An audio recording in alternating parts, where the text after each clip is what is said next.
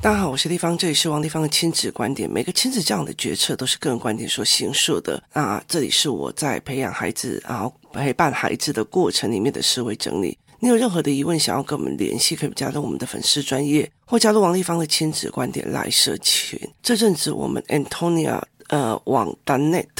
就是也会，就是部落格也会偶尔更新哦。那对，没有错，我又 我又感冒了哦，所以呃，麻烦大家忍耐一下我的声音哦。那我们今天来聊一件事情哦。有一天我在呃公园里面陪孩子们在看篮球的时候哦，那有一个孩子，就是一个女孩子，就跑到妈妈面前，然后很委屈这样子，然后妈妈就问她为什么了这样。然后她就，于是她就在妈妈面前就委屈的哭了，然后妈妈就抱抱他这样子哦。那这个小孩其实高年级的大小这样子。那另外一个带领员他就来问我一件事情，他就说这女孩这样子的个性，就是别人欺负她，像弟弟欺负她或干嘛，她可以直接骂回去，直接吼回去的。那她为什么呃，就是常常就会来妈妈面前，然后很委屈的流泪，然后妈妈抱抱她这样子哦。他为什么不要直接骂回去或打回去或干嘛这样？就是女生嘛，就是霸一点这样会比较好。我就说他不行啊，那我他就说对，因为如果你今天不霸一点的话，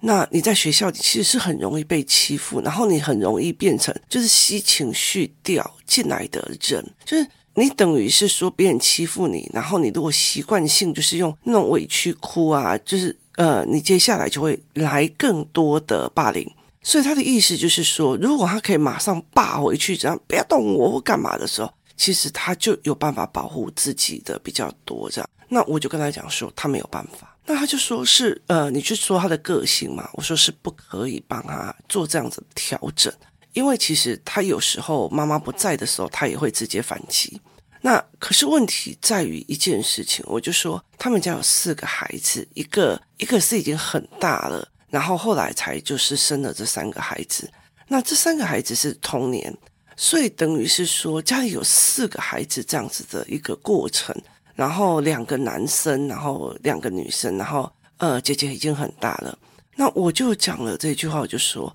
如果他在这个家里面是当霸气的那一个人，就会吃非常非常多的亏，也意思就是说，今天如果是一个独生女。他对外很霸气，其实我觉得没有什么问题点。可是今天，如果你的家庭的成员的孩子是很多的，我告诉你，最倒霉的那一个就是那种很会打、很霸气的那一个。像我自己在我自己家里就是这样，我就是很霸气。然后，呃，如果那也没有办法，就是。我们以前在那种赛谷场嘛，我们是一个村庄这样，所以如果对方的人来就是当兵塞兵，有时候是玩在一起，有时候就会互打。那他如果欺负我弟弟妹妹，我一定要霸气的打回去这样。所以到最后哦，惹事的都是我这样子，就是那个霸气的家里发生任何事情，他们都直接会去归咎在那一个很会动、很会闯祸的那一个人。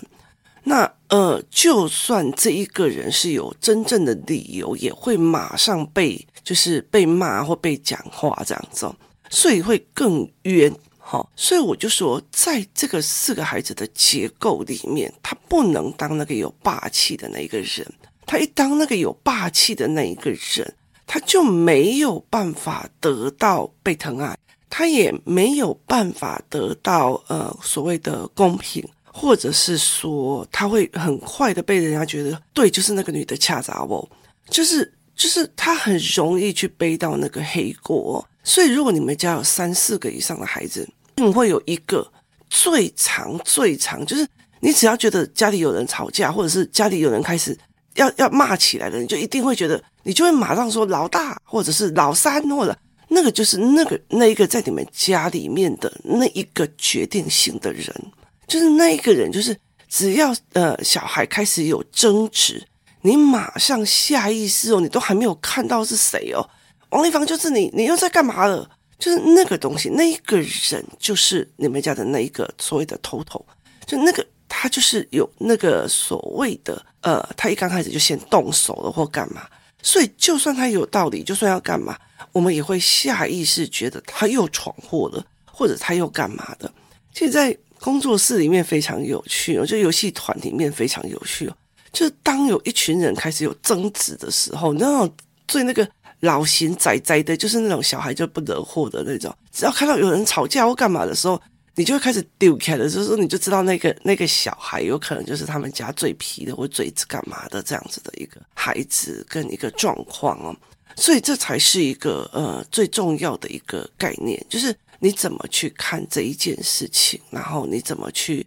呃思维这一块。所以我就跟他讲说，这个孩子是不可以去做这一件事情的，他没有办法去做他霸气的这一块，你只能够去陪他练，在家有在家的处置方法，去到学校有去到学校的处置方法，这才是最重要的。很重要的一件事情就是说，有些人的脆弱只在某一些人身上发生，可是你还是要教他去怎么反击哦，去怎么把这件事情反击回来，这样子哦。所以这才是一个思维。那人的结构，就是家庭的结构会有多呃状况有多大哦？这个是他们家排行老二的一个孩子，就是他老二，就是老大是大姐，然后接下来就是呃。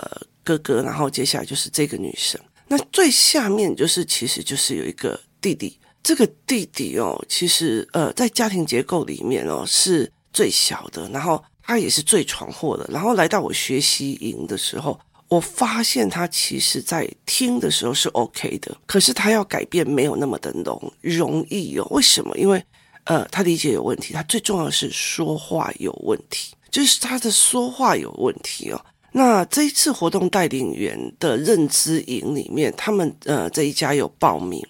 那认知营就是呃我带领的活动带领员，我希望他们之后可以起来带教案或带任何一些事情，所以我就会希望这一群的妈妈，就是这群活动带领员，我会先帮他搞定他自己的孩子，总不能说老师自己的孩子都搞不定吧？所以我就会先帮他们搞定，所以就让他们一边让孩子来参加认知。然后，呃，活动带领员要跟在旁边去去做这一件事。那旁边就是要他再跟在旁边去看我会呃教什么或干嘛这样。那呃，就是我就让他们，就是这一次的营队要开始，那我就会跟他讲说，这个老这个最小的这个孩子哦，他有时候讲话讲不清楚，然后就会跟人家打架或干嘛，然后认知上也有点问题。所以呢，我就请了几个老师哦说。呃，我现在很忙，所以你们先开始试上一对一的论论教学，所以他们就用一对一的线上教学开始帮，我觉得那个语言比较出不来的孩子去去呃，先先帮他们恶补一下。那于是呢，呃，就有三个孩子一起做了这种所谓的一对一的六十分钟的对谈。那那一天就是第一场结束之后。我就整整看了三个孩子的预言，那个就是影录影片这样，我就就是看他们线上课程的影片这样。那有一天，那个嘉宾就跟我讲说，因为他也在看嘛，因为他也也也也负责了一个孩子。然后我就说：“你都快转哦。”他就说：“对啊，我都快转。”我说：“我不能快转。”我就这整整的看了三个小时。他说：“为什么你不能快转？”我说：“因为他每一个停顿，停顿多久？”都是我要去研究的一个状况哦。那这个最小的孩子哦，他的呃问题点是，例如说呃，美玲老师给他的一个照片是一个女生拿了一个蛋糕，然后旁边有很多的仙女棒，就是很多的朋友拿着仙女棒帮他庆生。那它上面有三个选项，第一个就是说，呃，因为姐姐生日，所以我们用仙女棒帮她烤了一个蛋糕。另外一个就是因为烤了个蛋糕，所以。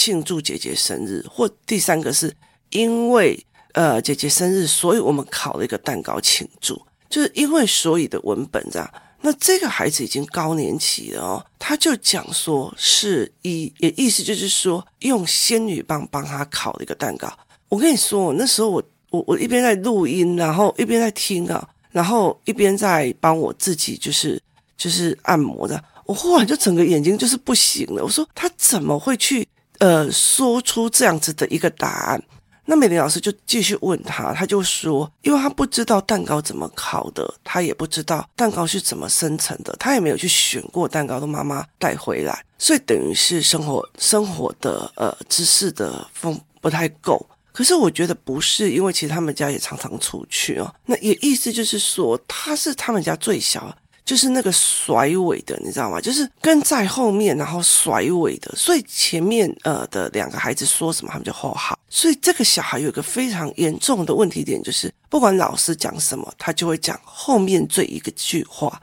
就例如，就很像我女儿小时候三年三岁的时候，你都问她说你喜欢爸爸还是妈妈，她会讲妈妈。那你就问她说，那你喜欢妈妈还是爸爸？她会讲爸爸。就是她只接最后面的那两个字，到现在他这个状况还是有，就嗯好是就是就是他就会接着老师的话语，就是没有自己的语汇，而且他已经高年级了，所以那时候我就会觉得，哎，糟糕，这个孩子的认知。是非常非常有问题，然后包括他的语言讲出来的话，然后最重要的一件事情就是，他要讲一个话，或者是他呃想一个事情的时候，他是需要等待的，就是你要等到他呃呃想一想以后去做等待的，然后他才会出来的。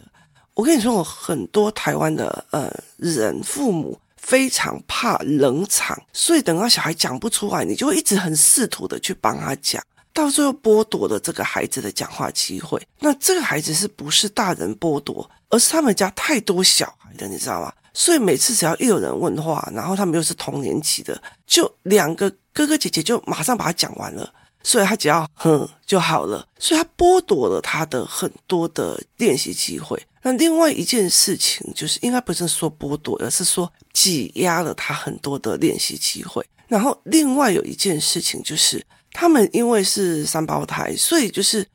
就是大哥讲话速度超快的，你知道，他就会就是他们要先抢着讲话才够。可是这个最小的这一个，因为他的处理呃语言处理比较慢。所以完完全全就是大家只要听大哥讲完了，我就觉得哎，这件事情我抓个七八成的，或者是听姐姐讲完了，我就觉得这件事情我抓个七八成的，所以他就不会想要再去问老三，所以等于这件事情变成老三的练习最小。好，这就是等于就是说，我觉得就很像呃生物世界里面的概念一样，就是你其实呃最厉害、最会打的那只猴子吃到的东西是最多的。你越弱，你越在后面，你越没有抢赢的先机，它是一个恶性循环哦。所以那个时候，其实我就一直在想一件事情，就是这个小孩很重要的一件事情是，他必须单独拉出来一对一。我在学习营里面哦。我有让几个孩子说，呃，以后一对一的会优先给他们，因为他们其实最大的问题就是语言结构有问题，然后语言状况有问题。那人会被排挤，只有三个原因：第一个，说不出话，就是语言弱，所以你不会帮自己说话；第二个，没朋友。没朋友，就是没有朋友会帮你当靠山。今天如果说有人欺负我儿子，他也要知道他后面他娘，我是王丽芳，所以就是没有朋友。好，没有朋友的原因是什么？还是第一个，就是没不会说话，不会聊天，不会理解。然后呃，这也是最重要一点。第三个就是。他的所谓的社交能力弱哦，他去讲或去干嘛都没有，他就是萎缩在这边。意思就是说，这个人不开朗，不怎么样。废话，你又不会讲话，你又没有朋友，你今天当然不开朗啊！你会假文静，事实上是弱哦。所以，嗯，他等于是在这整个过程里面吃到了最下面的这一个亏，所以等于是他们家三个孩子。就是童年的三个孩子，一个讲得很快，一个很认真的去练，所以他们两个都已经把那个最快的别人讲的都讲完了，别人该回答的答案都弄完，所以只剩下他在后面反转的机制比较慢，没有人在等他把这一件事情想通了再回答他，再告诉他，甚至没有人问他说：“呃，这一句话你没有讲清楚，可以再讲一次吗？”那因为他没有办法讲，然后他也没有办法理解。所以他等于是不管是成绩啊，还是做事都是最慢的、最有问题的。那一生气起来，他用的方法当然就是会打回去或干嘛的。所以他等于是他们家里面所谓的呃霸气闯祸最重的那个孩子哦。所以对他来讲是委屈的，就是姐姐会哭着说呃谁谁谁欺负我了，谁谁怎么样。好，他们还是就是哭着委屈，但是还是讲清楚，他讲不清楚，所以他的语言就一直没有办法弄。那后来我就跟他呃讲，跟他妈妈讲说，可以让他单独出来，就是一对一的聊嘛。那你在一对一的时候哦，你就会了解一件事，他真的很认真在想，他也很认真的想要去用，但是就是慢。所以刚刚好我帮他派的老师呢，是很有耐心在等他讲出来的。就是你今天不讲，我也不会帮你讲，你就是讲出来哦。所以就是慢慢的去引导他说出来的那样子，不会觉得就是有些老师就是怕尬场，就会开始一直自己开始尬聊这样子哦。那这个点就是其实就是尬场的一个概念哦。那这样子的呃呃帮了很很会跑场子的老师其实也很好，因为他等于就是说，如果这个孩子不会炒气氛，或者他的讲话语言不是一个。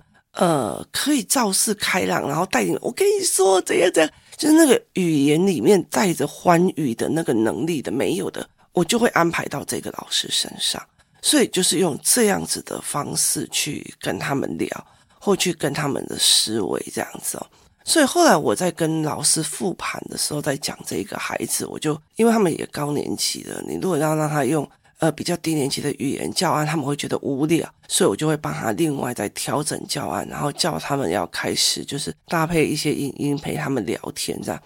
慢慢的把那个速度跟那个语言拉起来。就是一刚开始是最难的，因为他要理不理的。那台湾很多人会愿意付钱去给那种呃上英文课，或者是上台湾的说话课、语言课、认知课，就是父母会觉得这样子不太。不太有利哦。可是你有没有想过一件事？当你中文可以，你就是自己的母语可以讲得很溜，头脑转得很快，用语言、心理语言思考可以转得很快的时候，你换一个语言不会更快吗？哦，所以这才是一个非常重要的一个概念。然后，呃，我就跟他们在聊说，其实这一就是这一个所谓的亲子组合，就是这个亲子组合，我们常常会在讲说，啊，我都是这样教啊，为什么？四个孩子长出来是不一样。我跟你讲，那是家里面的整个组合结构，你要一起看。为什么那个呃老那个妹妹会一直觉得说她自己很就是会遇到委屈的，她就是去扑在妈妈身上，然后委屈的讲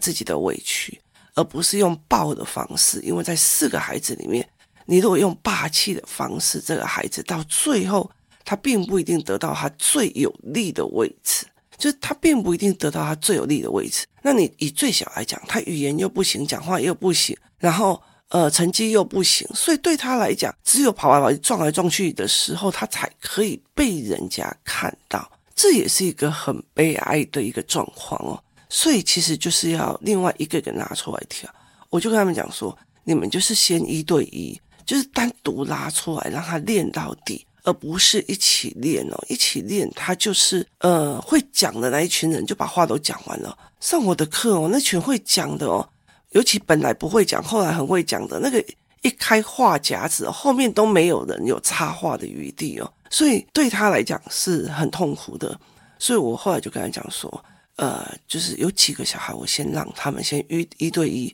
去把语言结构拉起来，那这也是他在这里面的一个。环境里面所塑造出来的样貌跟形式哦，那所以其实，在用这样子的角色去看，呃，我们的原生家，例如说我自己的原生家庭，我是老大，我们在那个呃村子里面，前面有当兵的，我是塞饼的呀哦，我是塞饼村的小孩，那整个塞饼就只有我小。